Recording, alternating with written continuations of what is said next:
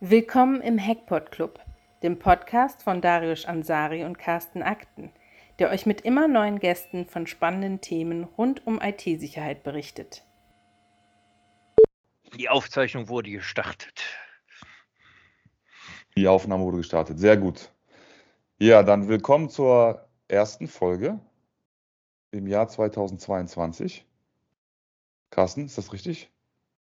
Die erste Folge in diesem Die Jahr. erste Folge, ja, dann äh, willkommen zur ersten Folge im Jahr 2022. Äh, heute aus dem äh, Hackport Isolationsstudio hier aus äh, Rösrath bei Köln.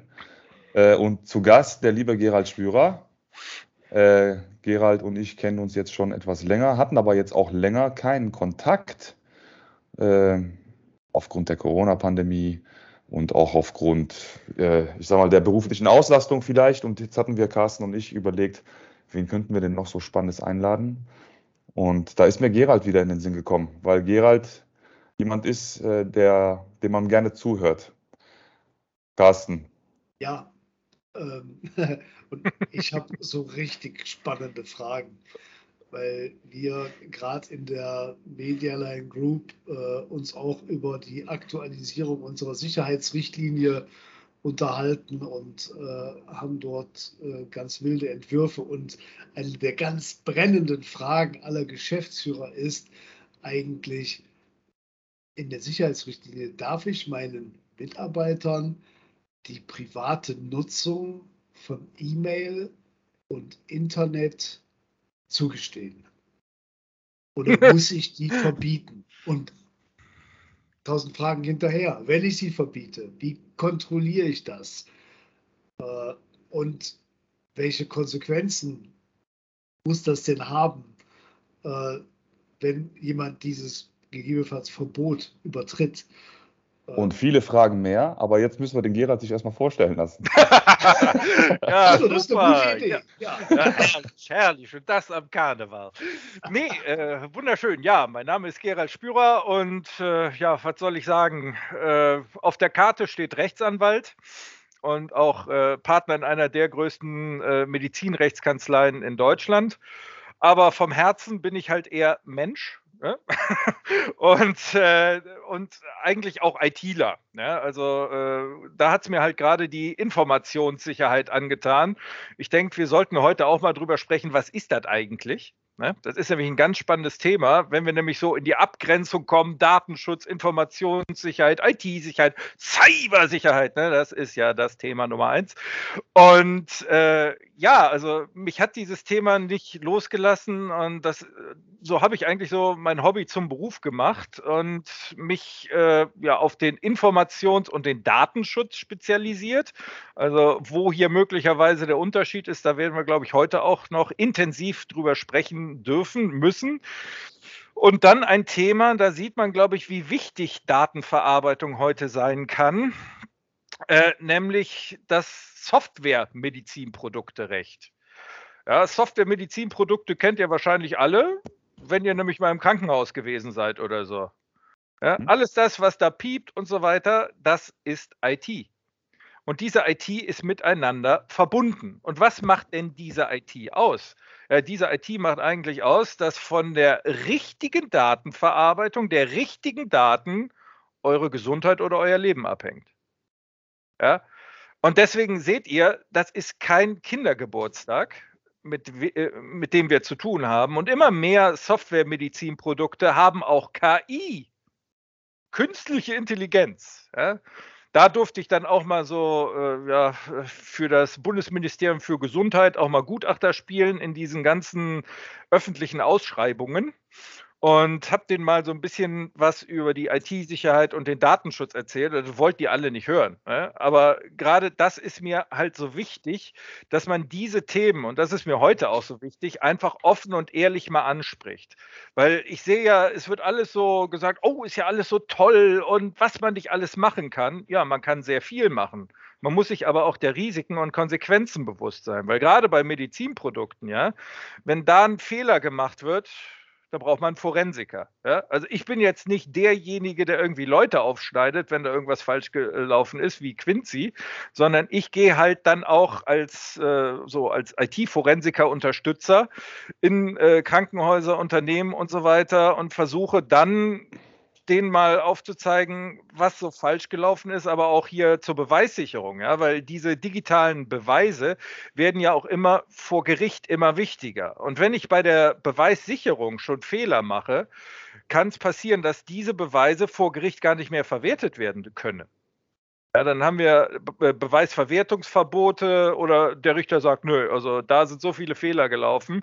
Wenn ich nämlich nicht wirklich diese Chain of Custody habe, also wirklich äh, nachweisen kann, dass alles ordnungsgemäß gelaufen ist und die Daten, und das ist ganz wichtig, nicht verändert wurden, dann, äh, also wenn, da, wenn, wenn das nicht nachgewiesen werden kann, haben wir, und das passiert leider immer öfter, ähm, haben wir möglicherweise einen schlechten Ausgang des Verfahrens.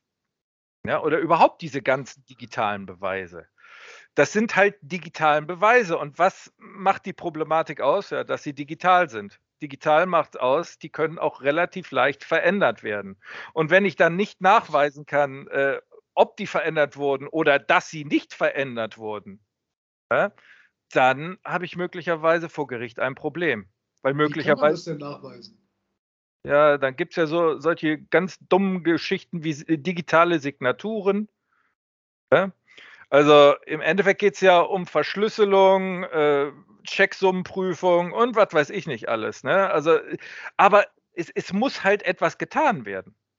Ja? Weil gerade in der heutigen Zeit werden, äh, je mehr wir uns mehr oder weniger die Prozesse äh, oder bei den Prozessen, die immer mehr IT gesteuert werden, umso bedeutsamer wird ja im Endeffekt äh, die Datenverarbeitung. Ich kann es auch anders sagen. Je mehr ich mich auf die äh, Datenverarbeitung verlasse, umso größer ist die Gefahr, verlassen zu sein, wenn die nämlich nicht mehr funktioniert. Ja, ich habe gesehen, ihr hattet im Podcast ähm, mal äh, hier was zur Uni Düsseldorf. Ne? Mhm. Ja, ja, da verbindet mich auch etwas. Nämlich als ich äh, 2016 im Landtag Nordrhein-Westfalen war, warum war ich denn da? Ja, es gab einen Angriff und das war der erste publik gewordene Angriff auf ein Krankenhaus, nämlich die Lukas-Klinik in Neuss. Mhm. Ich erinnere die mich. die hatten sieben Tage Stift- und Papierzeit. Die konnten nichts mehr. Da lief nichts mehr. Und dann war halt äh, dann eine Expertenanhörung, wozu ich dann auch gerufen wurde. Ja, und dann sollten die Politiker mal erfahren, wie das um die IT-Sicherheit in Krankenhäusern aussah. Was ich denen gesagt habe, also ich kann nur sagen, was das BSI mir da gesagt hat, also so von wegen, ja, die kennen mich dann ja auch, ne? So von wegen, also Herr Spürer, was Sie da gesagt haben, also so heftig hätten Sie es ja nicht sagen sollen. Ich so, doch, weil Sie hätten es nicht so heftig gesagt. Und die Leute müssen endlich mal verstehen, dass das kein Kindergeburtstag ist. Ja? Oder wenn ihr meinen Namen googelt, haha, äh, oder, oder, äh, oder nach Bea guckt, ne? dieses besondere elektronische Anwaltspostfach. Da mhm. seht ihr, was ich im, äh, oder dass ich da auch versucht habe, die Leute mal ein bisschen wach zu rütteln, was eigentlich die Anforderungen sind an so ein Postfach. Ja, gerade weil wir ja auch von der, äh, von der rechtsanwaltschaftlichen Verschwiegenheitspflicht und so weiter reden. Äh, das gilt es im Endeffekt mit, mit IT abzubilden. Ja? Und da habe ich mich auch mal sehr beliebt gemacht, als ich dann mal vor 80 Rechtsanwälten denen gesagt habe, also wenn Sie auf Ihrem dienstlichen Smartphone WhatsApp installieren, soll ich Sie anzeigen oder machen Sie das selber? Fanden die nicht lustig. Ja. Aber genau das ist diese Problematik. Genau, ja? das ist auch, glaube ich, eine Berufsgruppe, leider deine, wo du drin tätig bist, die äh, da mit, mit dem Thema sehr beratungsresistent umgehen. Ja, also, ja Ärzte aber auch. Da gibt es wirklich ne? noch Anwälte, die verschicken die Scheidungsunterlagen ihrer Mandanten unverschlüsselt per E-Mail. Äh, also das. Äh, ja, oder WhatsApp, ganz besonders. Ne? Weil, sind ganz weil, bestürzt, wenn man denen sagt, dass man das doch besser so nicht machen sollte. Ja, das, das, das Problem ist ja, äh, dass, ähm, also ich, ich, ich habe ich hab schon die, die tollsten Dinger mit dieser äh, Verschlüsselung, ne? E-Mail-Verschlüsselung. Äh, weil E-Mail-Verschlüsselung und Verschlüsselung ist ein großer Unterschied. Ne?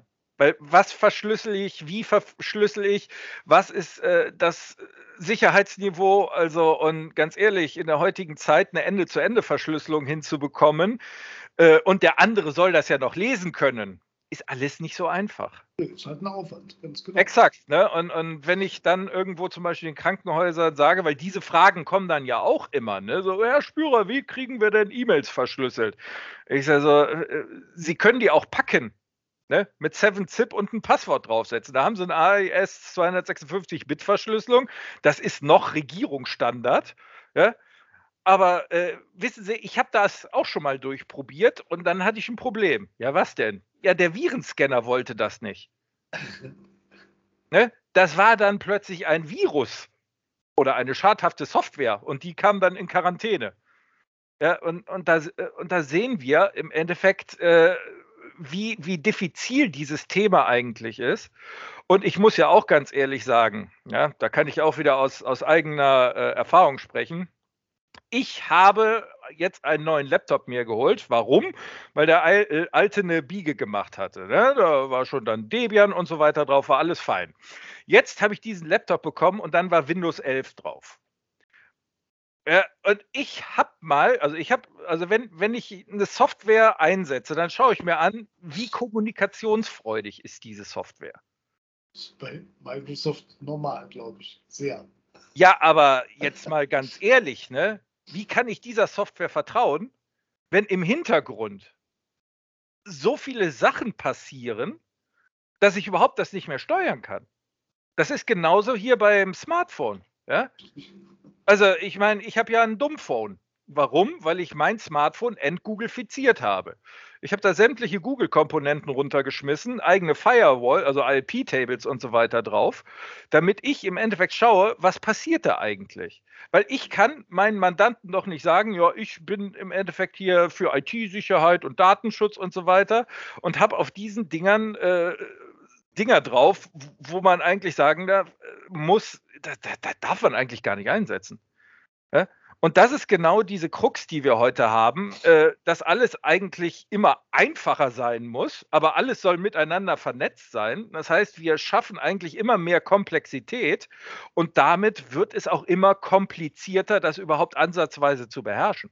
Ist das der Grund, warum dieser Satz nach dem Stand der Technik nie wirklich ausdefiniert wurde? Ja, der, nach der Stand der Technik ist Bullshit. Also das, das Problem ist ja folgendes. Ähm, wer sagt mir denn erstens, oder wer definiert bei einem System, das einzigartig ist, was ist Stand der Technik? Ja, ich, ich meine, ich habe das auch mal mit dem BSI durchgekaut. Ne? Da, da, da ging es darum, Updates. Ja, gerade bei Softwaremedizinprodukten ist das nämlich ein ganz spannendes Thema.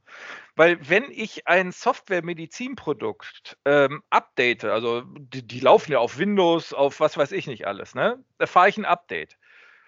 Normalerweise müsste ein ganz neues Konformitätsbewertungsverfahren. Ist, ich muss nämlich neu das Risiko bewerten und muss prüfen, ob diese Software auch wirklich noch ordnungsgemäß funktioniert. Weil wenn das nicht funktioniert, habe ich möglicherweise für den Patienten, der damit behandelt wird, ein Riesenproblem. Ich weiß nicht, ob ihr das schon mal mitbekommen habt oder gelesen habt, dass so ein äh, Virenscan eine ganze Herz-OP äh, lahmgelegt hat. Ja, ja, schon mal gehört. Also, aber ich habe es auf jeden Fall noch nicht mitbekommen. Ja, also das ist gut. ja, aber irgendwo habe ich das auch schon mal so äh, aufgeschnappt. Aber die Frage ist ja, ne, es wird ja ganz oft und sehr viel von diesem besagten Stand der Technik gesprochen. Ja. ja.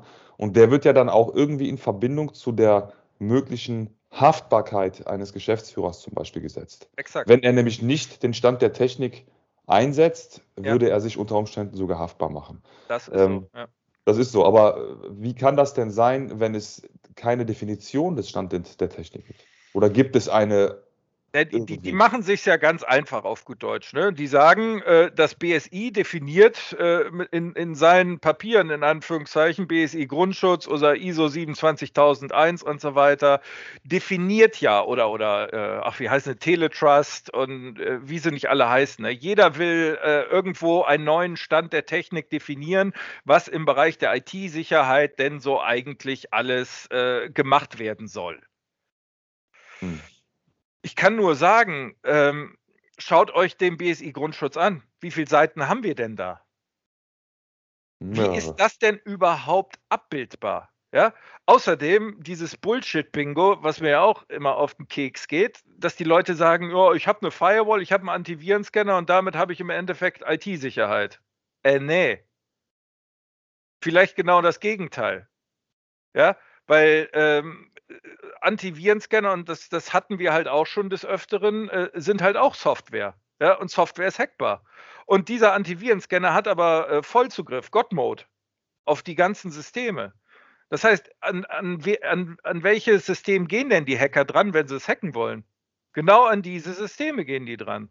Und das ist, und leider gibt es da auch sehr viele ähm, Lücken, die dann ausgenutzt werden. Und äh, dann gibt es dann halt auch gewisse Hacks und die sind auch sehr erfolgreich leider. Und äh, oftmals wird das auch gar nicht festgestellt. Ja? Also wenn man, wenn man mal hört, wie lange braucht man eigentlich, um überhaupt festzustellen, dass jemand gehackt wurde. Der, der, der Bundestagshack, was meint ihr, wie, wie lange die gebraucht haben, um das festzustellen?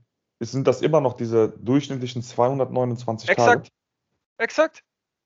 Also die haben da 250 Tage gebraucht die Experten. Ja? Hm. Und, und äh, das ist halt genau diese, diese Problematik.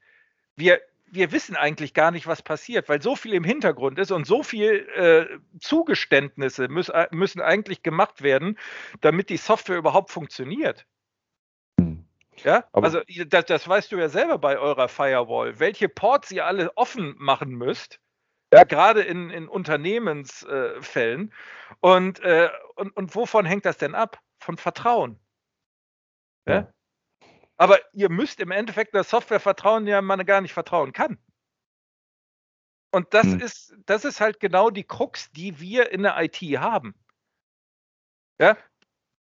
Ja, aber wenn du jetzt mal, wenn wir jetzt mal versuchen, äh, ich sag mal, den pragmatischen Ansatz zu wählen. Ne? Wir haben ja hier, ich liebe das Wort. Ja, wir haben ja hier im Prinzip als, als Zielgruppe äh, unsere Systemhauskollegen, Systemhausfreunde, Menschen, ja. die sich mit IT beschäftigen und ähm, diese auch bestmöglich an ihre Kunden ranbringen wollen. So, wenn du jetzt mal so ein Systemhaus mhm. beraten müsstest im Hinblick auf, sie sollten die und die Dinge definitiv tun, damit Ihr Kunde, nehmen wir mal einfach einen ganz normalen Kunden mit irgendwie zehn Arbeitsplätzen, der macht nichts Besonderes, der hat jetzt mhm. keine, ist jetzt keine Medizintechnik drin, ist jetzt ein ganz normaler äh, äh, Betrieb, der auch personenbezogene Daten verarbeitet, so wie die meisten Betriebe, aber nichts Besonderes, ja, keine Raketenwissenschaft betreibt. Was würdest du so einem empfehlen? ja, äh, ihr, ihr werdet jetzt lachen, aber das Erste, was ich allen empfehle, ist, äh, schaut, was ihr macht. Ihr braucht Transparenz. Ihr braucht Transparenz über eure eigenen Prozesse und über eure Datenverarbeitung. Und das hat nichts unbedingt mit Datenschutz zu tun, das hat was mit IT-Sicherheit zu tun, das hat was mit Informationssicherheit zu tun, das hat was mit Cybersicherheit zu tun, das hat was mit Prozessmanagement zu tun, das hat was mit Qualitätsmanagement zu tun, das hat einfach mit Geschäftsführung zu tun. Ja, kleines Beispiel. Ich hatte so eine Schönheitsklinik, die ich mal beraten habe. Ähm, und die wollten unbedingt ganz schnell im, im, äh, im Zuge der DSGVO, wollten die äh, ja, datenschutzkonform sein. Das ist alles gut und schön. Aber schauen Sie sich erstmal an, was Sie eigentlich machen. Ja, die dachten, ich würde die verarschen. Aber ich habe gesagt, ihr könnt doch eigentlich nur erst bewerten, was ihr macht. Ihr könnt das Risiko erst bewerten, was ihr macht, wenn ihr wisst, was ihr macht. Ja? Und die haben, äh, und dann zwei Wochen später kamen die an, also Herr Spürer, äh, also erstens wollen wir uns entschuldigen. Ich sage, wofür denn? Ja, äh, dass wir äh, so über sie geschimpft haben. Aber äh, sie glauben gar nicht, äh, wie, wie hilfreich das war. Ich sage, wieso das denn? Ja, wir wissen zum ersten Mal, was wir machen. Hm. Und das ist etwas, was meiner Ansicht nach gerade bei Großkonzernen total unterschätzt wird. Da weiß eine Hand nicht, was die andere macht. Und äh, Transparenz ist oftmals einfach gleich null. Und gerade bei Kleinen, die haben eine Chance. Die können sich nämlich wirklich mal anschauen, Prozessmanagement-mäßig und Qualitätsmanagement-mäßig, weil das werden auch immer mehr die Anforderungen. Ja? Stellt euch mal so, so kleine Autozulieferer für, vor, die müssen jetzt TISAX erfüllen. Ja? Und, und äh, weil, wenn die Zulieferer von VW und so weiter bleiben wollen, dann müssen die ihre IT-Sicherheit auf äh, Vordermann bringen. Macht auch meiner Ansicht nach Sinn, weil wenn ich mir die ganzen Hacks von den großen Konzernen anschaue, zum Beispiel Target, ja, wie wurde denn Target äh, gehackt äh, und 80 Millionen äh, Kreditkarten abgegriffen über den Lieferanten äh, der von, von Kühlaggregaten? Der hatte Zugriff auf das Portal von Target. Hm. Und da war dann eine, äh, eine SQL-Injection-Lücke, wurde ausgenutzt. Ja?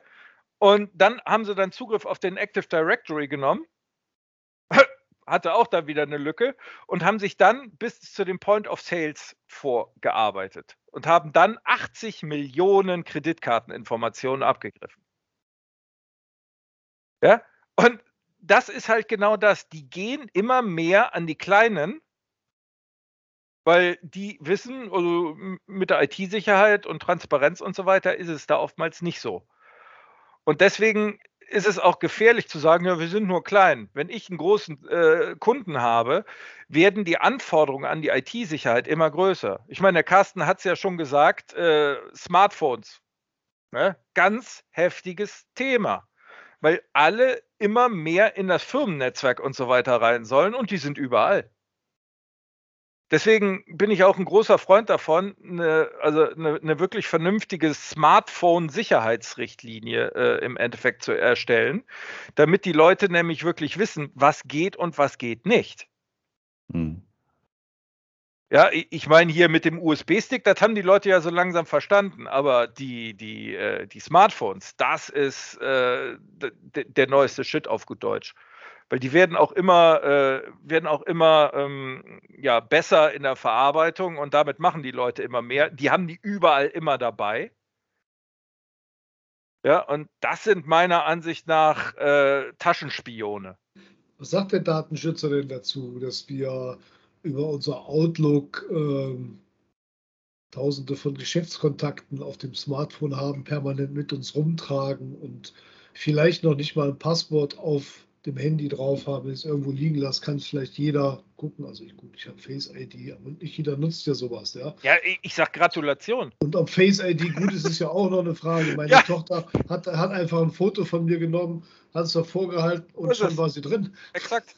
Exakt das ist es nämlich. Ne? Und äh, auch, ähm, auch, auch diese, diese ganzen biometrischen Geschichten sind ja auch eine ganz, ganz heftige Nummer. Ne?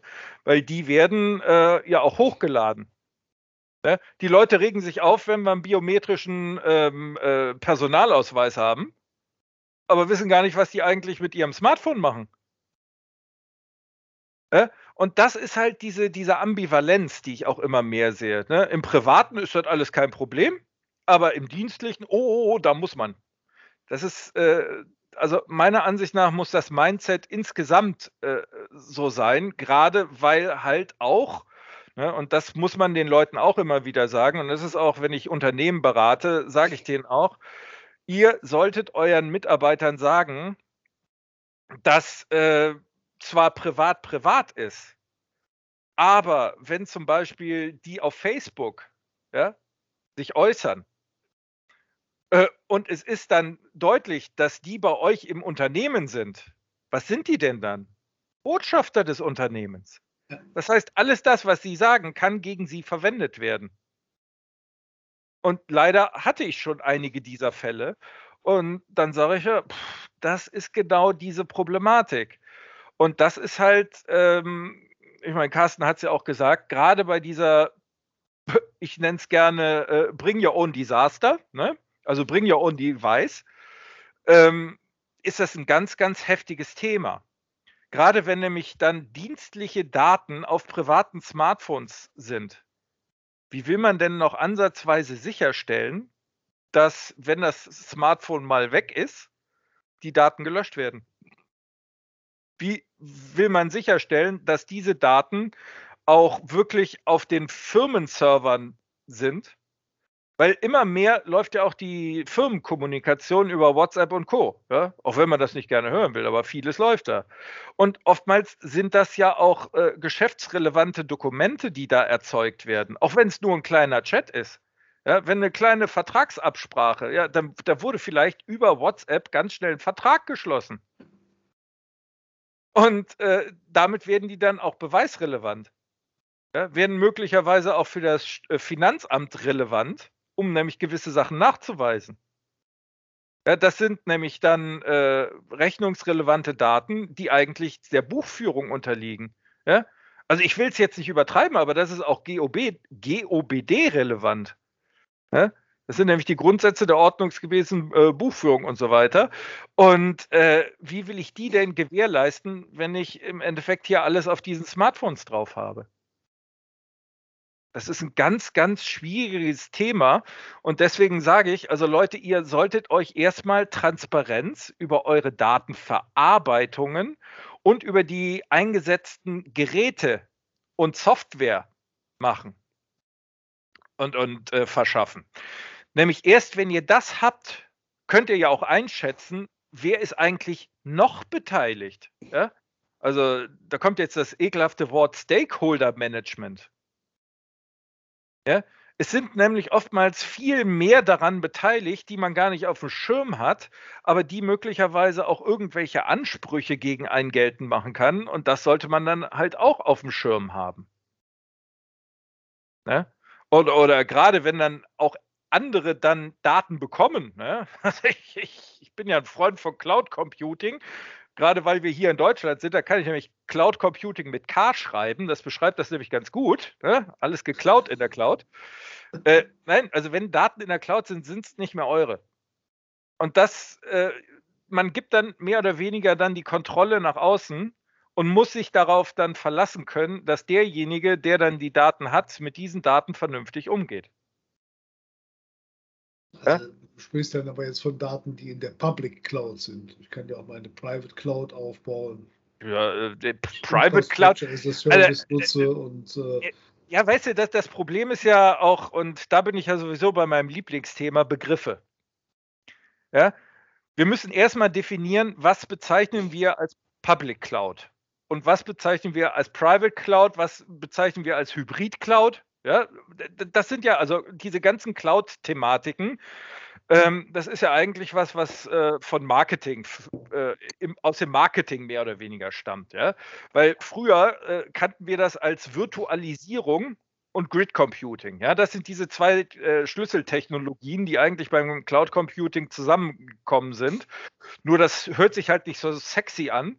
Und deswegen ist es jetzt halt die Vernetzung von virtuellen Maschinen. Ja? Und deswegen kannst du eine Public Cloud auf, also ich habe hier auch eine Public Cloud äh, mit einem Raspberry Pi und noch einem Raspberry Pi und einem XU4 und äh, alles zusammen. Ne? Das ist jetzt meine Public Cloud, äh, meine Private Cloud. Ja, aber äh, das sagt leider wenig aus. Und, und das ist halt genau auch die Thematik, weil äh, gerade wenn wir Virtualisierung haben, gerade wenn wir so Big Player wie Microsoft und Amazon und so weiter haben, ja, da müssen wir uns dann halt auch sagen, wie gehen wir damit um? Ja, ich meine, die, die kommen dann mit, ach, wir haben hier Standardvertragsklauseln und wir haben, ach, wir, wir haben die Zusicherung, dass wir nur in Europa die Daten verarbeiten. Ja also ich meine, wenn ihr, wenn ihr wissen wollt, was ihr davon halten solltet, dann äh, googelt mal nach dem sogenannten Cloud Act. Dem haben wir dem Onkel Trumpy zu verdanken, ne? damals aus Amerika. Und dann seht ihr, dass das möglicherweise nicht alles so tolle ist, wenn man diese amerikanischen Clouds nutzt. Und äh, das sehen halt auch die, die, die europäischen Aufsichtsbehörden als sehr kritisch an. Und da muss man halt schauen, wie will ich damit umgehen. An den Zahlen gemessen geht jeder in die Cloud. Also ich ja, glaube, ne, die Verbreitung von Microsoft 365 Casten, da wirst du besser äh, einschätzen. Nee, nicht einschätzen, können wir das beide gleich gut, aber das müsst ihr an euren Zahlen sehen, da geht, da geht ja alle hin, da geht ja alles hin im Prinzip, oder? Wir haben ja auch, sage ich mal, einen Vorschub bekommen durch äh, Covid, alle ja. ins Homeoffice. Äh, Exakt. Äh, ja, äh, also ich, wir selber sogar haben direkt mal unsere lokale Telefonanlage eliminiert. War eh alt, musste eh neu, zack, Cloud-Telefonie. Ja, ja. Äh, dann Teams, die Thematik. Oh ja. Äh, ja, ähm, also klar, äh, das hat dem Ganzen Vorschub gegeben, hat das noch enorm beschleunigt und hat natürlich auch durch die Homeoffice äh, ja, Lokation, Arbeitsweise natürlich auch Riesenlöcher im Bereich IT-Sicherheit gerissen und wahrscheinlich genau auch das. Datenschutz. Ja, klar. Also, wenn ich da äh, als HR-Mitarbeiterin äh, zu Hause sitzen, habe meine ganzen Personalunterlagen jetzt da, weil ich die Abrechnung jetzt von zu Hause mache. Ja, und Familie und Freunde schauen mal drüber, was meine Kollegen so verdienen. Ja. Äh, ja. ja. Äh, ja. Ganz einfach nur so rumliegt, das Zeug. Und äh, ja, man hat auch nicht die Möglichkeiten, dass man einen Raum abschließt oder dergleichen. Äh, da haben wir natürlich schon große Datenschutzthemen in dem Bereich, ohne über Cloud zu sprechen. Äh, so ist es. Aber äh, Cloud und Sicherheit, ja, das eine hat zugenommen, das Thema Sicherheit hat sicherlich stark abgenommen. Ja. Ja, ähm, ja ich, ich, ich sehe es ja noch, ich, ich sehe es ja noch äh, weiter. Und, und äh, ich meine, wir haben im Vorhinein ja jetzt auch gesagt, also heute ist irgendwie ein ganz komischer Tag. Ne? Russland quasi jetzt in die Ukraine. Ähm, ich sehe das Thema noch aus einem ganz anderen Gesichtspunkt, äh, nämlich wovon hängt denn eigentlich Computer-Datenverarbeitung ab? Von Strom und Kommunikation. Und gerade wenn wir nämlich in der Cloud sind, sind wir da sehr, sehr abhängig.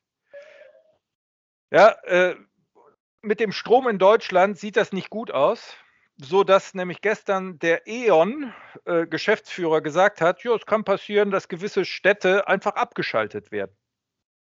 Um nämlich ein, das, das nennt sich nämlich Brownout, äh, und äh, um ein Blackout nämlich deutschlandweit, äh, europaweit zu vermeiden. Und jetzt, und das, das sind Themen der IT-Sicherheit, des äh, IT-Service-Management und so weiter. Wie gehen wir damit um? Wenn wir plötzlich nicht mehr an unsere Daten kommen, wenn wir keine Rechnung schreiben können. Ja, ich habe ja gesagt hier mit der Lukas-Klinik und so weiter, wenn ein Krankenhaus über eine gewisse Zeit keine Rechnung mehr schreiben kann, ist es faktisch pleite. Und äh, das sind halt genau diese Themen, die oftmals gerne einfach außen vor gelassen werden, die aber eigentlich sowas von relevant sind. Denn die Gasspeicher, ja, also das wissen ja auch viele Leute nicht, äh, wir haben einige Atomkraftwerke, sind jetzt vom Netz gegangen und auch Kohlekraftwerke. Und äh, wir haben noch ein paar Gaskraftwerke, aber wenn wir bald kein Gas haben, haben wir ein großes Problem. Und da müssen wir einfach drüber nachdenken, ob diese ganze Digitalisierung ähm, unter diesen Voraussetzungen noch so einfach möglich ist. Und äh, außerdem bedeutet ja auch Digitalisierung, ja, wir verlassen uns zwar immer mehr auf IT, aber ich habe es ja eben angesprochen, die Gefahr, verlassen zu sein, wenn nämlich die IT nicht mehr funktioniert, ist umso größer. Das bedeutet eigentlich konsequent weitergedacht, dass wir immer einen Plan B haben müssen, der außerhalb von der IT ist. Das heißt, theoretisch brauchen wir eine Redundanz. Aber eine Redundanz nicht nur unbedingt auf IT bezogen. Und das macht es halt in Anführungszeichen so wirklich teuer. Und das ist meiner Ansicht nach auch etwas, was man den äh, Geschäftsführungen, die immer mehr auf IT äh, gehen und auf Cloud Computing, auch sagen muss. Ja? Auch die Login-Gefahr, die immer mehr, die ich in diesen Cloud-Anwendungen sehe. Ja, es werden immer mehr proprietäre Datenformate und so weiter benutzt. Und äh, es besteht überhaupt dann oftmals gar nicht die Möglichkeit mehr zu wechseln. Aber die Daten sind da. Ja, also das sind ganz, ganz viele Probleme, die ich eigentlich bei diesem Outsourcing, was ist ja eigentlich nichts anderes, sehe und habe, die wirklich dann auch auf die Geschäftstätigkeit eines ganzen Unternehmens äh, zurückschlagen können. Und da muss man sich halt auch wirklich Gedanken machen. Und äh, weil wenn ich an die Daten nicht komme, ist das auch ein Datenschutzverstoß. Ne? Das ist leider so. Was ist deine, deine Empfehlung dann? Eine Hybrid-Nutzung, äh, also über die Cloud arbeiten, aber möglichst alles nochmal für sich separat im eigenen Haus sichern? Oder ja, definitiv. Weil, okay. weil das Problem ist, äh, diese, diese, diese Vertrauen, dieses Vertrauen, die man in den Cloud-Anbieter hat, ähm, gerade aufgrund dieser Spannungen, die jetzt entstehen zwischen Russland, Amerika und so weiter, sehe ich einiges noch auf uns zukommen. Und äh, Microsoft hat auch des Öfteren bewiesen, auch jetzt nicht wirklich äh, hundertprozentig sicher zu sein. Google genauso. Ja. Und ich meine, ihr habt ja auch diese Lockjam-Geschichte und so weiter mitbekommen. Ne? Das sind einfach Themen, die sind in Software immanent drinne. Und deswegen gibt es keine sichere Software. Und deswegen ist es meiner Ansicht nach halt so wichtig, eine gewisse Redundanz aufzubauen. Vertrauen ist gut, aber Kontrolle ist besser. Aber jetzt kommt ja das Problem. Wenn wir eine Cloud-Lösung haben, haben wir oftmals gar keine Exportmöglichkeiten mehr. Das heißt, wir kriegen die Daten gar nicht mehr aus der Cloud raus. Deswegen sollte man sich im Vorhinein überlegen, äh, wie kriege ich die Daten überhaupt gesichert? Wie kriege ich ein Backup von der Cloud? Das sind Dinge, darüber wird gar nicht äh, großartig nachgedacht. Ja, und, und ich meine, das, das hängt ja auch alles zusammen. Ne? Was, was zeichnet denn Daten aus? Oder, oder, oder anders gefragt, ich meine, das ist ein bisschen provokativ, aber so langsam kennt ihr mich ja. Ähm, was hilft bei einem Datenverlust? Zwei Sachen. Hoffen und beten. Es hilft nichts. Wenn Daten weg sind, sind sie weg. Ein Datenverlust ist nicht mehr heilbar. Und das ist auch genau der Grund, den ich äh, als, als Riesenproblem sehe. Immer mehr Datenspeicherungen unter einem System, wo wir sagen, ja, da ist ja alles noch gut. Aber wer sagt denn, dass das in fünf bis zehn Jahren noch immer so ist? Aber die Daten sind da. Und die können dann auch anders genutzt werden, als wir im Endeffekt das nur ansatzweise uns vorstellen können. Weil eine ganz wichtige Thematik ist, was sind denn überhaupt Daten? Ja? Gibt es überhaupt personenbezogene Daten? Das ist ja eigentlich der, der Anknüpfungspunkt des, des Datenschutzrechtes. Deswegen habe ich mich auch mal bei den Aufsichtsbehörden beliebt gemacht, als ich denen gesagt habe, also Datenschutz ist für mich ein Designfehler. Ja? Weil es geht eigentlich gar nicht um den Schutz von Daten sondern um den Schutz von Informationen. Daten sind nämlich neutral. Das ist etwas, was viele Leute gar nicht auf dem Schirm haben. Aber die, das muss man auf dem Schirm haben, um überhaupt zu verstehen, wo die Problematik in der heutigen Zeit liegt. Denn wir haben immer mehr Daten, aber wir wissen gar nicht, das Risiko einzuschätzen. Ich habe ich hab ein kleines Beispiel für euch, um das einfach mal äh, so, so ein bisschen äh, aufzuzeigen. Was assoziiert ihr mit der Ziffernfolge 1492? Was verbindet Columbus. ihr damit? Ja, ne? Danke, Hollywood. Äh, ja, also äh, Conquest of Paradise, genau. Was kann es denn noch sein?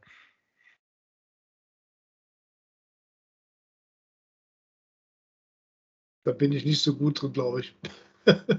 nee, also. Ja, es kann ein Geburtsdatum sein. 1.4.92. Macht es einen Unterschied, wo wir sind? Ja. Einmal ist es der 1. April, ja, 1.4.92 und einmal ist es der 4. Januar 92. Macht nämlich einen Unterschied, ob wir in Deutschland oder in Amerika sind. Ja, ich habe dieses Beispiel auch mal gebracht und dann habe ich plötzlich gesehen, wie einer ganz wild auf seinem Smartphone rumgetippt hat. Das war nämlich sein PIN. Oh. Oh. Ja. Es kann auch eine Medikamentendosis eines Patienten sein. Was meint ihr, wie blöd das ist, wenn sich da plötzlich ein Komma verschiebt? Ah ja, jetzt verstehe ich. Also das Datum an sich sagt nichts aus. Es sagt du, nichts in, aus. Ja, okay. Es kommt auf den Kontext drauf an. Also sprich, den Zusammenhang, in den ihr Daten bringen könnt. Aber wenn ich deinen Namen jetzt sehe und da die Zahl 1492, äh, ja, jetzt wollte ich nicht sagen, dass du bist ja nicht 92 geboren. Nee, aber 79. Nein, aber äh, und, und, und, und jetzt kommt das Spannende. 1492 war mit euch nicht verbunden. Ich sehe nur, die Aufzeichnung wurde gestartet. Diese Besprechung wird aufgezeichnet. Indem Sie teilnehmen, stimmen Sie der Aufzeichnung dieser Besprechung zu. Datenschutzrichtlinien. Jetzt ist dieses Datum mit euch für immer verbunden. Für immer. Ja? Und wenn ich jetzt irgendwie was Böses sage oder ihr, dann kann das für uns alle blöd werden.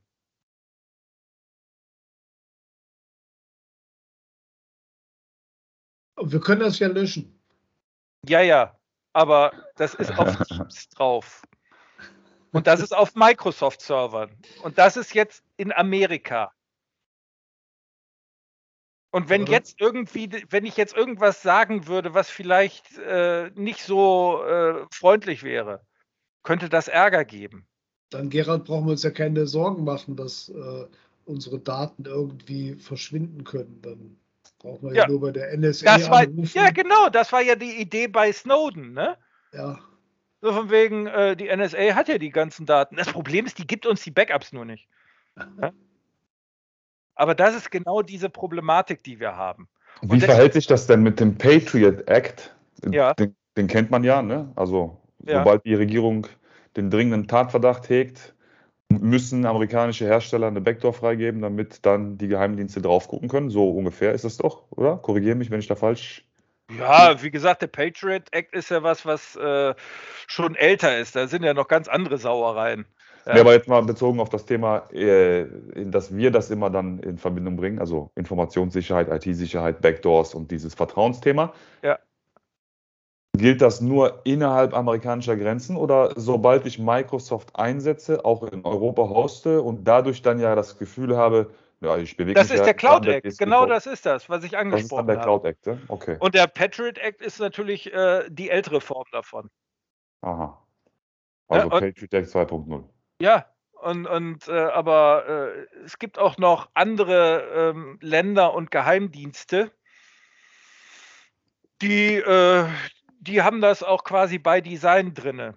Und die kooperieren auch mit größeren Unternehmen, die man auch so einsetzt. Ja. Und das ist halt etwas, da muss man halt auch die Augen, äh, darf man nicht davor verschließen, um dann zu sagen, ja, wie gehe ich denn damit um? Was, was ganz gefährlich ist, ist meiner Ansicht nach Resignation. Ja, die kommt aber ganz schnell. Also ich nenne das gerne, weil ich sehe das einfach immer. Ähm, wenn ich den Leuten irgendwie was sage, dann sage ich, ja, wir können ja nichts ändern. Ja? Oder, oder wenn ich den Leuten was über WhatsApp Insta, äh, irgendwie erzähle, ne? dann sagen die mir, ja, aber äh, das hat ja jeder. Ich so, ja, jeder hat Karies. Ist Karies deswegen gesund? Äh, nee. Und das ist halt diese, diese Pippi Langstrumpf-Mentalität, wie ich die gerne nenne. Ne? Ich mache mir die Welt, wie sie mir gefällt. Und das ist ein großes Problem. Weil damit werde ich auch niemals ein vernünftiges Risikomanagement machen. Ja? Ich muss die Risiken mir anschauen. Ja? Und deswegen sage ich, also dieses ganze Risikomanagement in der IT-Sicherheit, das ist eine Pi mal Daumen-Geschichte. Genauso wie im Datenschutz. Weil ich weiß doch gar nicht, was eigentlich Angreifer für eine Intention haben, wenn die mich attackieren. Ja? Außerdem äh, gibt es ja heute äh, sogenannte APTs, äh, auch äh, im, äh, im Darknet, ne? und die kann man ja auch richtig gut äh, im Endeffekt hier in der, in der Reihe im Endeffekt auf ganz viele Unternehmen anwenden. Und ja, was soll ich sagen? Also im Darknet funktioniert Marktwirtschaft. Ne? Da gibt es nämlich Auftrag-Hacks und da wird erst bezahlt, wenn Erfolg da ist. Und leider wird da immer bezahlt. Deswegen gibt es auch in gewissen Kreisen, wo ich mich manchmal rumtreibe, ein, ein, äh, ein äh, Sprichwort oder so. Es gibt zwei Arten von Unternehmen. Die, die schon gehackt wurden und die, die es noch nicht gemerkt haben. Und mhm. das ist halt genau diese Thematik. Wir müssen uns darüber im Klaren sein, dass wir etwas einsetzen, was wir nicht beherrschen können. Ja, aber es beherrscht unser Leben. Und deswegen ist es so wichtig, irgendwo immer diesen menschlichen Aspekt beim Einsatz von IT zu berücksichtigen. Weil wenn wir das nicht machen, wird uns IT überrennen. Und das ist ein ganz, ganz großes Problem, das ich sehe. Gerade bei KI. Ja, ich bin in KI-Projekten drin, da wird einem teilweise Angst und Bange, was damit alles schon möglich ist. Und das ist halt äh, genau dieser Punkt, wo ich sage, wir müssen wieder so eine digitale Demut entwickeln. Wir müssen sagen, es ist, es ist schön, was IT heute alles kann, aber brauche ich das wirklich? Und wo sind die Risiken für mich selber? Und ich muss offen und ehrlich mich diesen Risiken im Endeffekt zuwenden, weil wenn ich das nicht tue, ja, wie gesagt, ich, ich, weiß ja gar nicht, wie viele äh, Hacks und so weiter es gibt, äh, die nicht bemerkt wurden. Ja, aber ähm, es ist halt eigentlich schon ziemlich fatal. Und wir müssen, und deswegen sage ich den Leuten, also verlasst euch nicht auf die Technik, sondern die Organisation, mhm. eure Unternehmensorganisation, die ist wichtig. Und die Dokumentation. Deswegen empfehle ich eigentlich auch jedem Unternehmen, ein Datenschutzkonzept. Also wirklich auch ein Konzept, das, das seinen Namen äh, verdient. Und ich sage aber nicht Datenschutzkonzept, sondern Konzept zum Schutz von Daten. Ja? Und dazu gehört dann auch für mich zum Beispiel äh, IT-Sicherheitskonzept. Äh, das gehört da rein. Weil, und das resultiert halt auch ein bisschen aus der Natur der Daten. Daten gilt es aus so vielen unterschiedlichen rechtlichen Gründen zu schützen, die man eigentlich gar nicht auf dem Schirm hat. Weil, und das ist halt auch etwas, was äh, nicht gerne gesehen wird und gerne gehört wird, aber sobald ich IT einsetze zur Abbildung meiner Geschäftsprozesse, für die im Endeffekt hier irgend, aus, aus welchen Gründen auch immer, gesetzliche Anforderungen gelten, muss dieses ja ordnungsgemäß erfolgen. Sprich, die IT-Sicherheit, der Datenschutz ist eigentlich notwendige Voraussetzung für einen ordnungsgemäßen Prozessablauf und damit Erfüllung der Gesetze. Deswegen ist das eine ganz neue Dimension, die die Menschen im Endeffekt verinnerlichen müssen. Das heißt, je mehr IT ich zur Abbildung der Geschäftsprozesse einsetze, umso mehr muss ich schauen, dass diese IT diese Geschäftsprozesse ordnungsgemäß erfüllen kann. Ja. Und, da, und dazu gehört halt auch Transparenz. Transparenz über die IT, über die Software, über die Interaktion, über den Datenlebenszyklus. Ne? Also von, von Beginn der Daten bis zum Ende der Daten sollte ich wissen, was passiert mit den Daten. Gerade wenn die Daten an andere gegeben werden, Krankenkassen, Rechts, äh, Rechtsberatung, Steuerberater, Finanzamt und so weiter. Das muss ich eigentlich alles dokumentieren. Warum? Weil wenn zum Beispiel die Daten sich ändern, ja, zum Beispiel eine, ein, ein Mann, eine Frau heiraten und der Name ändert sich. ist es möglicherweise so, dass das den Empfängern mitgeteilt werden muss. Wenn ich aber gar nicht weiß, wer die hat, habe ich ein Problem. Oder wenn jemand sagt, ich ziehe meine Einwilligung zurück, ja, Einwilligung, ganz, ganz heftiges Thema, ähm, dann muss ich, ja, erstens darf ich gar nicht mehr die Daten verarbeiten. Und wenn auf der Einwilligung auch die Weitergabe an einen anderen basiert, muss ich dem anderen auch sagen, du darfst nicht mehr die Daten verarbeiten. Ja? Und da seht ihr, wir müssen halt auch Transparenz über die Datenübermittlung äh, und so weiter haben. Sonst haben wir wieder ein großes Problem. Wie viele, wie viel Prozent leben das so? Äh, null. Ja. Nein, nein, weil, weil ganz ehrlich, ich meine, ich habe. Also du auch nicht. Wenn du null sagst, bist du ja da auch nicht mit drin. Wie, wie kann man, und das, also die Frage stelle ich, mhm. wie kann man einer Technik, wo man gar nicht weiß, was eigentlich läuft, vertrauen und meinen, etwas datenschutzkonform abzubilden? Es geht nicht. Weil ihr wisst doch, äh, wir haben zwar ein Smartphone, ich kann zwar das Smartphone äh, im Vordergrund auf gut Deutsch halbwegs äh, beherrschen, wenn ich äh, gewisse Sachen einfach rausschmeiße. Aber was im Hintergrund äh, passiert, das seht wir noch nicht. Ja, also ich meine, man äh, man kann bei einem Smartphone möglicherweise halbwegs die Kontrolle über die Software bekommen. Aber über die Hardware, Baseband, keine Chance. Ja, du hast Ordnungsdienst, Ortungsdienste, du hast so ist es. So ist es. Äh, du kannst die natürlich alle ausstellen, hast aber nicht mehr viel Spaß. Nein, nein, nein, kannst du nicht. Ja, das, ja das, also das, das ist dir das, wenn, wenn du am Bus stehst, deine App hast und sagst, jetzt muss ich mal gucken, wann der Bus kommt. Ja. Wenn du deine Ortungsdienste ausgestellt hast, dann sagt er, ja, musst du erstmal einen Standort eintippen. Ja, äh, ja also, aber, aber, aber, aber, aber ich meine, das ist halt also das Problem mein, ist ja immer, dass, dass äh, Sicherheit, egal ob wir über Datenschutz, über IT-Sicherheit oder was auch immer sprechen, da ist immer eine unangenehme Geschichte dabei. Ein erhöhter Aufwand, eine Richtig. erhöhte Komplexität. Äh, es ist ja, unbequem. Ein, es ist einfach unbequem. Deswegen oder auch ein falsches Benutzen. Ja. ja. Also eine Verkomplizierung einer einfachen Situation. Wenn man jetzt einfach mal guckt in die Kitas und in die Schulen, ja. jetzt in den letzten zwei Jahren. Wie oft habe ich gehört, nee, das können wir wegen Datenschutz nicht machen. mhm. Ja, der das Datenschutz und das ist schade. Ja, da wird dann missbraucht, ja. einfach für, für, für bürokratische irgendwie ja. Aufwände, die keiner leisten will. Absoluter Quatsch.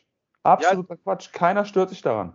So Ob jetzt nein. eine Tochter mit ihrem Namen da als positiv getestetes Kind irgendwo genannt wird. Scheißegal. Ja. Nein, nein, also das, das, das, das Problem, das ich einfach sehe, der Datenschutz wird gerne ähm, äh, vorgeschoben, wenn es irgendwie äh, unbequem wird. Ja?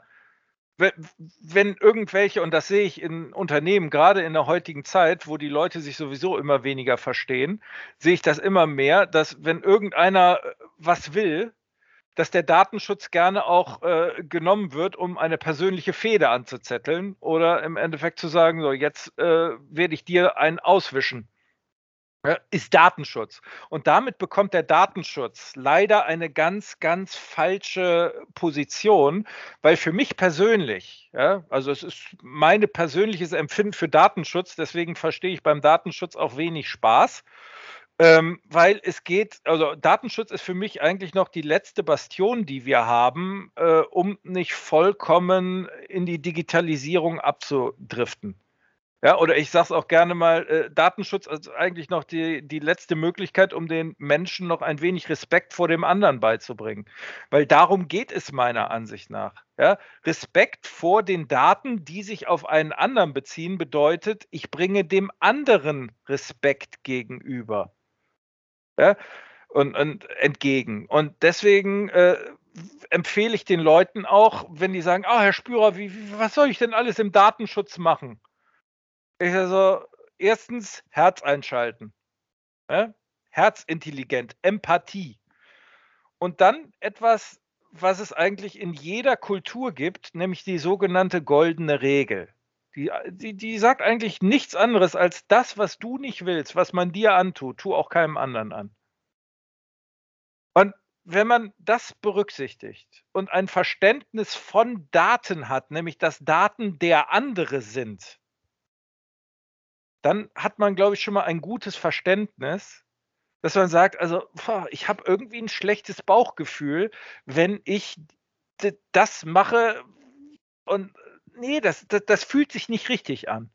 Und dann ist man da, glaube ich, schon ganz gut äh, dabei und kann sagen, ja, aber dafür muss ich offen und ehrlich diese Themen im Endeffekt auch betrachten. Ja. Und darum geht es halt, dass, dass, dass wir halt irgendwo ähm, wieder zu uns finden, zu uns Mensch, zum Menschsein finden. Weil ich sehe einfach immer mehr, ja, die, die, die Jugendlichen und so weiter setzen sich in Cafés und reden nicht mehr miteinander, sondern texten sich über WhatsApp. Ja, da, da, da, könnte ich kotzen. Weil diese, diese ganze persönliche Geschichte, ja, oder, oder wenn ich zum Beispiel, früher habe ich so viele Vorträge gehalten, im, also vor, vor Menschen, das hat mir so viel Spaß gemacht aber ich, und da kam wirklich auch, wenn du das energetisch sehen willst, ja, kam wirklich richtig viel rüber. Das war eine Interaktion. Man konnte den Menschen ins Gesicht sehen. Und jetzt haben wir Teams. Jetzt haben wir Zoom. Da ist eine Blockade drin. Da kommt nicht mehr wirklich das rüber, was man eigentlich so richtig transferieren will. Ja? Außerdem sind die Leute dann auch irgendwo auch sind hier mal am gucken und da mal am gucken. Die Aufmerksamkeit und der Respekt der wird auch immer weniger. Ja? Aber nicht wegen Teams. Nein. Also, wir drei haben doch jetzt eigentlich, sag ich mal, eine sehr interessante Unterhaltung. Äh, Wenn es Teams nicht gäbe, wäre wahrscheinlich Darius heute ausgestiegen, hat gesagt, hey, ich habe mir was eingefangen. Äh, ich bleib mal schön zu Hause. So, er fühlt sich wohl dabei noch einigermaßen. Nein, deswegen. Dabei. Wir sehen uns, wir können ja. uns anlächeln. Oh. Ja, wir, haben, wir, können eine gute Stimmung erzeugen, obwohl ja, wir klar. heute ja nicht so einen tollen Tag haben. Ja. Äh, mir, ist jetzt geht, vergessen. Mir geht Putin und Russland gar nicht aus dem Kopf heute. Ja. Äh, auch mit, mit, äh, ja, mit, den, mit den Gedanken, äh, ja, wie, wie, wie intensiv wird uns das persönlich hier auch in unserer Region betreffen? Äh, was bedeutet das für uns für die Zukunft? Äh, da haben wir natürlich auch so ein Datenschutzthema und ein IT-Sicherheitsthema. äh, heute sind ja auch wieder neue Sicherheitslücken aufgetan worden durch vorgeblich russische Geheimdienste ja, und Hackergruppen. Cyclop Blink habe ich gerade eben gesehen, hat WatchGuard Firewall-Systeme infiziert, die jetzt alle abgedatet werden müssen. Also, Aber seht ihr das, was ich am Anfang gesagt habe, ne? Firewall, Antivirenscanner, Next Generation Firewall. Genau, du, ganz ja. genau. Ja, ja gut, da haben wir letztes Jahr den, an und dann äh, haben wir es natürlich, ist der nächste Schritt nicht mehr so schwierig. Da haben wir okay. letztes Jahr den großen Kaseya-Hack gehabt, das war ja richtig. dann auch über die RMM. Absolut richtig. Ne? Aber äh, wie Carsten äh, absolut richtig auch gesagt hat, jetzt gerade nochmal, die Digitalisierung, so wie wir sie heute haben. Und da hat der Martin Wundram ja im ersten Podcast am Ende des Tages ein super cooles Schlusswort noch äh, gehalten. Das habe ich, glaube ich, jetzt schon mal irgendwann zitiert. Es ist ja ein, wenn man das mal überlegt, es ist ja ein Wunder, ja, ein technisches Wunder, was für Möglichkeiten wir heute haben, miteinander in den Austausch zu kommen, wie einfach das ist, wie schnell das geht, in welcher Qualität das auch passieren kann. Und das ist definitiv etwas, was wir auf der einen Seite pflegen und absichern sollten, schützen sollten. Ne? Das ist etwas, was, was man aber auch verstehen muss. Wie schützt ja. man, wie pflegt man das Ganze? Auf der anderen Seite ist halt manchmal weniger mehr. Und man sollte sich wirklich sehr klar auch bewusst darüber sein, welche Risiken man eingeht, wenn man zum Beispiel ohne, ohne, ohne Wissen seine Daten irgendwo auf irgendeiner dieser Plattformen auf dieser Welt irgendwo hinterlegt, nur damit man dann mit einem Klick einkaufen kann zum Beispiel. Genau, ne? genau das sind, das sind einfach so ein paar, ich habe das letztens in einem Vortrag gehalten, es ist im Prinzip dann auch, da habe ich irgendwie ein Fable für gefunden, diese Analogie zum Auto. Ja. da ist er ja. ja, genau, da haben wir auch schon ein paar Mal drüber gesprochen. Ja. Äh, aber ein, ein, eine neue Analogie, die ich das letzte Mal gesagt habe, ist im Prinzip wir müssen ja, also in Bezug auf, wir müssen irgendwo auch ein leichtes, zumindest an der Oberfläche, technisches Verständnis entwickeln als normaler User von, von solchen IT-Systemen. Jeder weiß, wofür die Gangschaltung ist, aber die wenigsten wissen, wofür oder wie ein Getriebe funktioniert. Ja. Das so als, als, als Verbildlichung der, der IT, also IT-Sicherheit, der Informationssicherheit, des Datenschutzes, ähm, wenigstens sich mal ein paar Gedanken dazu machen, was man da eigentlich tut. Ja, aber ich, ich, kenne ja dein Beispiel und äh, ich, ich habe da auch oft drüber nachgedacht und äh, ich, ich, stimme dir dazu. Nur unter einer, äh, einer Änderung. Ähm,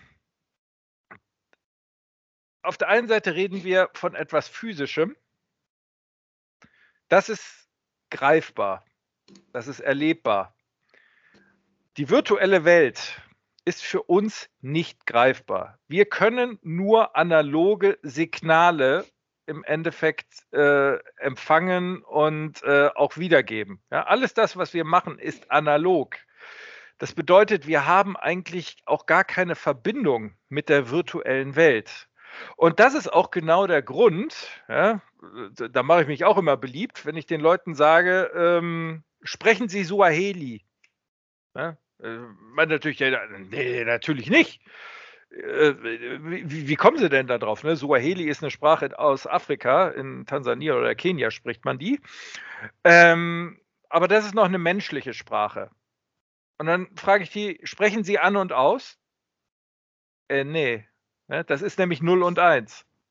Und das ist nämlich genau die Problematik. Wenn wir schon eine Sprache nicht sprechen und etwas, was in einer virtuellen Welt ist, nicht wahrnehmen, haben wir meiner Ansicht nach auch ein Problem, ein Sicherheitsempfinden zu entwickeln. Das ist etwas sehr Psychologisches. Und deswegen haben es die, in Anführungszeichen, die Social Engineerer, ja, haben es auch relativ einfach, in Unternehmen reinzukommen. Die sind nämlich relativ gut in der äh, IT-Sicherheit und kennen halt die ganzen, ähm, ja, die, die ganzen Lücken und haben dann ihren USB-Stick und was weiß ich nicht alles, was sie dann anschließen. Aber die, die, die Barriere ist ja erstmal der Mensch. Ja. Und die knackt man, wenn man auf einer menschlichen Kommunikation im Endeffekt hier äh, dann stattfindet. Ja, und dann auf Ge Gefühle appelliert und, und, und, und, und. Und damit kriegt man dann äh, Zugriff auf die virtuelle Welt und dann hat man mehr oder weniger als Unternehmen verloren. Weil dann kriege ich gar nichts mehr mit. Und dann kriegen die vielleicht sogar noch den Account von der äh, Mitarbeiterin einer äh, Rezeption und so weiter. Und dann ist das ein berechtigter Zugriff. Und wenn dann zum Beispiel das Rollen- und Berechtigungskonzept nicht vernünftig läuft, dann haben wir auch wieder ein Problem. Ja, und da sieht man, wie im Endeffekt die virtuelle Welt und die reale Welt immer mehr miteinander verschmelzen Wobei wir eigentlich uns darüber im Klaren sein sollten, dass wir die Welten strikt voneinander trennen sollten. Weil wir Menschen beherrschen nicht das, was in der virtuellen Welt passiert. Wir, wir sind darauf angewiesen, dass das, was uns gezeigt wird, auch, auch der Wahrheit entspricht. Aber ihr wisst ja ganz genau, ja, ich kann Insulinpumpe hacken. Der Monitor zeigt mir genau das Richtige an aber im Hintergrund läuft die Pumpe und damit habe ich dann mehr oder weniger den perfekten digitalen Mord. Das ist übrigens ein Medizinprodukt. Ja. ja. Und, und das sind halt genau diese Problematiken, über die man sich meiner Ansicht nach auch sehr bewusst sein sollte, nämlich die Problematik der virtuellen Welt. Und deswegen auch dieses, dieses Wort Cyber. Ja, die Leute benutzen das Wort, wissen aber gar nicht, wo das herkommt. Mhm. Und, und äh, oder, oder die Begriffe IT-Sicherheit, Datenschutz, Datensicherheit, IT-Sicherheit, äh, Informationssicherheit, alles zusammen. Äh, wisst ihr, wie man das vernünftig abtrennt? Trennscharf? Nicht rechtlich fundiert und äh, also das Thema bietet so viel Interpretationsspielraum auf so vielen unterschiedlichen Ebenen. Da kann man so viel auch darüber philosophieren und Richtig. unterschiedliche Meinungen ja auch haben. Ne? Also ja, ja, aber das Schöne ist, ich, ich kann euch das mal wirklich als Dilemma, ja, das habe ich mal äh, beim äh, Bundesinstitut für Arzneimittel und Medizinprodukte, ähm, also das ist die Aufsichtsbehörde, ähm, für die, für, also die Bundesaufsichtsbehörde ist das, äh, für die Medizinprodukte. Da habe ich äh, einen Vortrag gehalten über Medical Apps. Ne? Ich habe das genannt, das Blackbox-Phänomen, denn wir wissen nichts darüber und wir sollen trotzdem ein Risikomanagement machen. Keine gute Idee. Naja, auf jeden Fall, ich habe einfach mal gedacht, ähm, so, so eine provokative Frage zu stellen, nämlich, wer ist eigentlich für die IT-Sicherheit in Software-Medizinprodukten zuständig? Ja, das ist eine ganz, da haben wir uns ja auch schon sehr oft drüber ausgetauscht und ich glaube auch, äh, wir haben mal gemeinsam auf einer Medizinveranstaltung jeder seinen Vortrag hey. gehalten und ja. da war das auch Thema. ja, weil, weil das, das sieht man sehr schön äh, bei den Aufsichtsbehörden. Ne? Weil wenn ich sage, IT-Sicherheit ist ja eigentlich ein Thema, das der Hersteller des Produktes leisten soll, dann wäre es das BFAM. Ne? Also jetzt bei Medizinprodukten. Das BFAM sagt aber, ja, aber äh, IT-Sicherheit ist ja eine Sache, die zum Beispiel von Krankenhäusern, ne? weil das ist ja hier bei denen, die diese Produkte einsetzen. Das heißt, dafür sind dann eigentlich die Bezirksregierungen ja zuständig, oder? Und die Bezirksregierungen sagen, ja, das ist aber eine Software und eine Software macht aus, dass damit ja Daten verarbeitet werden. Und diese Daten werden ja nicht von irgendjemand verarbeitet, sondern von einem Patienten. Das heißt, das sind personenbezogene Daten. Und diese personenbezogenen Daten, dafür ist doch eigentlich der Datenschutz dann zuständig, oder? Ja, weil ist ja Personenbezug, ne? Was auch immer das sein mag. Und äh, ja, aber dann sind diese Daten unterliegen ja auch, weil die im Krankenhaus verarbeitet werden, der ärztlichen Verschwiegenheitspflicht. Das heißt, die Aufsichtsbehörde darf darauf gar keinen Zugriff nehmen. Dafür sind aber zuständig im Endeffekt die, äh, die, die, äh, die Ärztekammern. Und dann sagt die Ärztekammer, ja, was haben wir denn mit der IT-Sicherheit von Softwaremedizinprodukten zu tun? Und nachher ist keiner zuständig. Und daran seht ihr, dass es ganz, ganz gefährlich ist und man sehr viel argumentieren kann und sagen kann, nee, dafür bist du nicht zuständig oder du oder du oder du. Das ist ein Dilemma. Besonders deswegen rede ich auch gerne einfach vom Schutz von Daten oder der Datenverarbeitung und fasse damit Cybersicherheit, IT-Sicherheit, Informationssicherheit, Datenschutz und so weiter zusammen.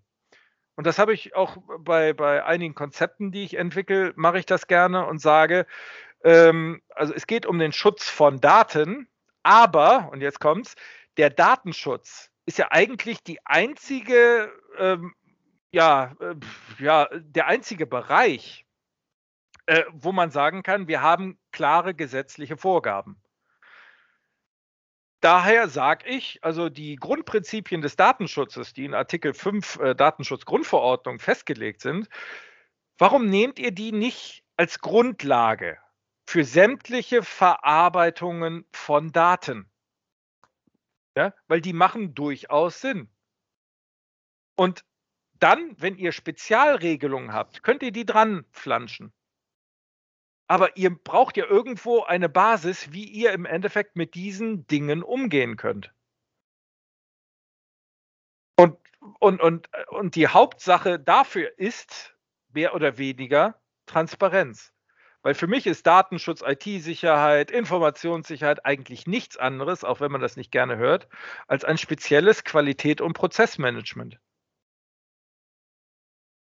Ja. Und deswegen ja, ist es. Zustimmen und deswegen ist es für mich halt so wichtig, dass, wenn man zum Beispiel den Datenschutz in einem Unternehmen umsetzt, gerade wenn ein Unternehmen äh, speziell äh, noch im Qualitätsmanagement zertifiziert wird nach 9001 oder was weiß ich nicht alles, ne? In, bei den Medizinprodukten gibt es noch eine Spezialregelung, aber dass man im Endeffekt dann immer den Qualitätsmanager äh, mit reinholt. Der sollte nämlich eigentlich, Klammer auf, hat er oftmals nicht, aber sollte eine Übersicht über die Prozesse haben. Weil als äh, Datenschutzbeauftragter sucht man sich oftmals einen Wolf. Muss was weiß ich, wie viele äh, äh, äh Interviews führen und weiß gar nicht, was man mit wem man reden soll und so weiter. Und deswegen ist es meiner Ansicht nach sehr empfehlenswert, das über einen Qualitätsmanager zu machen. Hm. Ja. Denn, denn, denn, IT ja, gerade wenn es zur Abbildung von Geschäftsprozessen dienen soll, ist Qualitätsmanagement-Sache. Ist im Endeffekt notwendig zur Abbildung der Geschäftsprozesse und damit auch zum Wohl und Wehe des Geschäftsbetriebes. Ja, da stimme ich dir, da stimme ich dir vollumfänglich zu. Ich glaube, Carsten auch. Jetzt müssen wir so ein bisschen den Blick auf die Uhr halten. Wir haben jetzt eine Stunde 20 Minuten. Ich hatte, ja, ihr auch, äh, irgendwann mal so Unterbrechungen wegen schlechter Netzwerkverbindung. Ähm, hattet ihr das auch oder habt nee, ihr euch ich nicht. gut gehört? Ich habe eigentlich alles immer gut gehört. Ja. ja. Genau. Dann hoffe ich, dass die Aufzeichnung auch durchgehend gut ist. Ähm, das prüfen wir dann im Nachgang nochmal. Ähm, danke, Gerald. Das war super spannend und wir müssen das wiederholen. Ich glaube, äh, wir hätten jetzt noch vier, fünf, sechs, sieben, acht, zehn Stunden weiterreden können. äh, das wäre nicht langweilig geworden. Nee, absolut. Ich finde, du kannst die Dinge so auseinanderziehen, dass sie jeder versteht und du gibst der Sache dann, du gibst mir als Hörer zumindest, da kann ich jetzt für mich nicht für, wirklich für den Carsten sprechen, dann aber auch nochmal eine neue, neue Sicht auf die Dinge. Ähm, was der Datenschutz, also ich habe heute viel gelernt. Ne? Was ist ein, was ist, was ist wirklich was sind Daten und was ist eigentlich das Schützenswerte, ne? die Information. Ja. Ähm, das sind so Dinge, die werde ich mir jetzt einfach, äh, das sage ich in aller Öffentlichkeit, kopieren und in meine Vorträge. Freut mich. also haben wir, äh, haben wir dich gehackt heute. Nein. Yeah, ähm, Hackpot. das ist der Hackpot-Club. Nicht Jackpot, sondern Hackpot. Äh, oh. Nein. Ähm, Nein, aber, aber äh, dazu wollte ich noch mal kurz was sagen. Deswegen ja, und ähm, das kam zum Beispiel auch äh, in dem NSA-Skandal sehr gut raus. Äh, da wurde nämlich der General Chief Alexander äh, irgendwie interviewt. Ja, das war der damalige NSA-Direktor. Und äh, der hat auch ganz klar gesagt, als er gesagt hat, ja, welche Daten sind denn für Sie relevant? Und da hat er ganz klar gesagt, es sind die Metadaten. Mhm. Also es sind die Daten, des Umstandes, in dem die Datenverarbeitung im Endeffekt erfolgt. Wenn du nämlich daraus den Kontext ziehen kannst, kriegst du daraus Informationen, das glaubt man halt nicht. Und deswegen ist dieser Name, ja, mein Name, euer Name, äh, gar nicht so wichtig. Ja, weil wenn, wenn, wenn zum Beispiel hier die Identifikation über Smartphone schon äh, passiert, dann haben die den Namen, ohne im Endeffekt den Namen zu wissen. Ja? Cambridge und, Analytica hat das ja dann auf die Spitze getrieben. Exakt. Ja? Und, und äh, das ist halt genau diese Thematik, wo ich sage, ähm, es geht eigentlich um den Schutz der Metadaten, weil die bestimmen mehr oder weniger den Informationsgehalt eines Datums. Und dieses Big Data, ja, äh, da wurde auch mal einer, der war früher bei Google, äh, ist jetzt in der Kreditvergabebranche. Der wurde auch gefragt, ja, welche Daten sind denn für Sie wichtig? Oder welche Daten sind wichtig für die Vergabe eines Kredites? Der sagte alle. Ja? Hm. Weil es geht nämlich genau darum, so viele Daten wie möglich, um daraus Informationen zu generieren, wo keiner eigentlich im Ansatz sehen würde, dass diese Informationen in diesem Datum enthalten sind. Und deswegen ist halt auch genau diese KI-Geschichte so spannend, weil die Menschen haben eigentlich eine Fähigkeit, wie ein Quantencomputer zu denken. Aber die blockieren wir uns selber, weil wir uns nämlich selber gewisse Denkblockaden einbauen. Und wisst ihr zum Beispiel, womit eine Denkblockade kommt? Durch das Wort Verschwörungstheorie. Mhm. Weil ihr könnt ja mal recherchieren, ich will es jetzt nicht sagen, wo das Wort Verschwörungstheorie herkommt, aber dann wisst ihr auch, warum dieses Wort im Endeffekt äh, entwickelt wurde. Das Lustige ist ja, dass vieles, was äh, früher als Verschwörungstheorie galt, heute irgendwie sich bewahrheitet immer mehr. Ja? Und von daher sieht man, hätte man das vorher in die Denkweise mit reingebracht, also sprich, diese Metadaten noch hinzugenommen zu seinem Weltbild, hätte man vielleicht gewisse Dinge nicht gemacht, die man äh, bereut. Ne? Und jetzt komme ich wieder auf das zurück, was ich gesagt habe bezüglich des Datenverlustes. Der ist nämlich nicht heilbar. Und wenn Daten weg sind, sind sie weg. Und deswegen kann ich auch wirklich nur appellieren an die Hörer, Überlegt euch, was ihr mit euren Daten macht und wem ihr diese Daten dann zur Verfügung stellt. Das widerspricht ja so ein bisschen dem Satz, das Internet vergisst nie, was ja irgendwie so viel bedeutet wie deine Daten verschwinden nie, die bleiben immer irgendwie da. So ist es. Und das bestätigt eigentlich äh, aus meiner Sicht den, äh, den Satz, ich weiß nicht, ob der von mir ist, aber äh, bestimmt. das Komische am Datenklau ist, dass man die Daten doch immer noch hat. Ja. Also wenn ich dir das Geld klaue, ist es fort. So ist es. Aber wenn ich dir deine Daten klaue, hast du die ja noch. So ist also es. Ich habe die auch und mache damit, was ich will. Exakt. Ne? Und, und, das okay. ist halt, und, und, und das Schlimme, und jetzt komme ich quasi auf das, was ich am Anfang gesagt habe, zurück. Äh, wenn gar nicht protokolliert wird, was ist eigentlich auf dem Rechner passiert? Oder auch nicht protokolliert wurde, dass gewisse Protokolle verändert wurden. Ne? Um nämlich genau zu verhindern, äh, dass zum Beispiel dieser Kopiervorgang ähm, äh, gelockt wurde. Ja, dann haben wir möglicherweise vor Gericht auch wieder ein Problem. Ja. Deswegen ist es halt wirklich so wichtig, diese Datenverarbeitung ganzheitlich zu betrachten und halt auch zum Beispiel, ja, die, die Kontrolleure zu kontrollieren. Ja, ich, das ist nicht einfach, gerade in kleinen Unternehmen. Aber der Administrator der hat natürlich Godlike-Mode. Ne? Und äh, aber es ist natürlich aus haftungsrechtlichen Gesichtspunkten gar nicht so unproblematisch, den nicht zu überprüfen. Hm. Und das ist halt genau diese Thematik, die wir jetzt auch zum Beispiel bei, ah, ich, ich könnte dafür viel wieder erzählen, die neue Whistleblowing-Geschichte. Äh, ne? ihr, ihr, wisst ja vielleicht, dass viele ähm, Unternehmen jetzt gerade in Panik bekommen, äh, weil die durch eine Richtlinie, die Deutschland nicht umgesetzt hat, ähm, jetzt eigentlich verpflichtet sind, äh, ein Whistleblower-System einzurichten.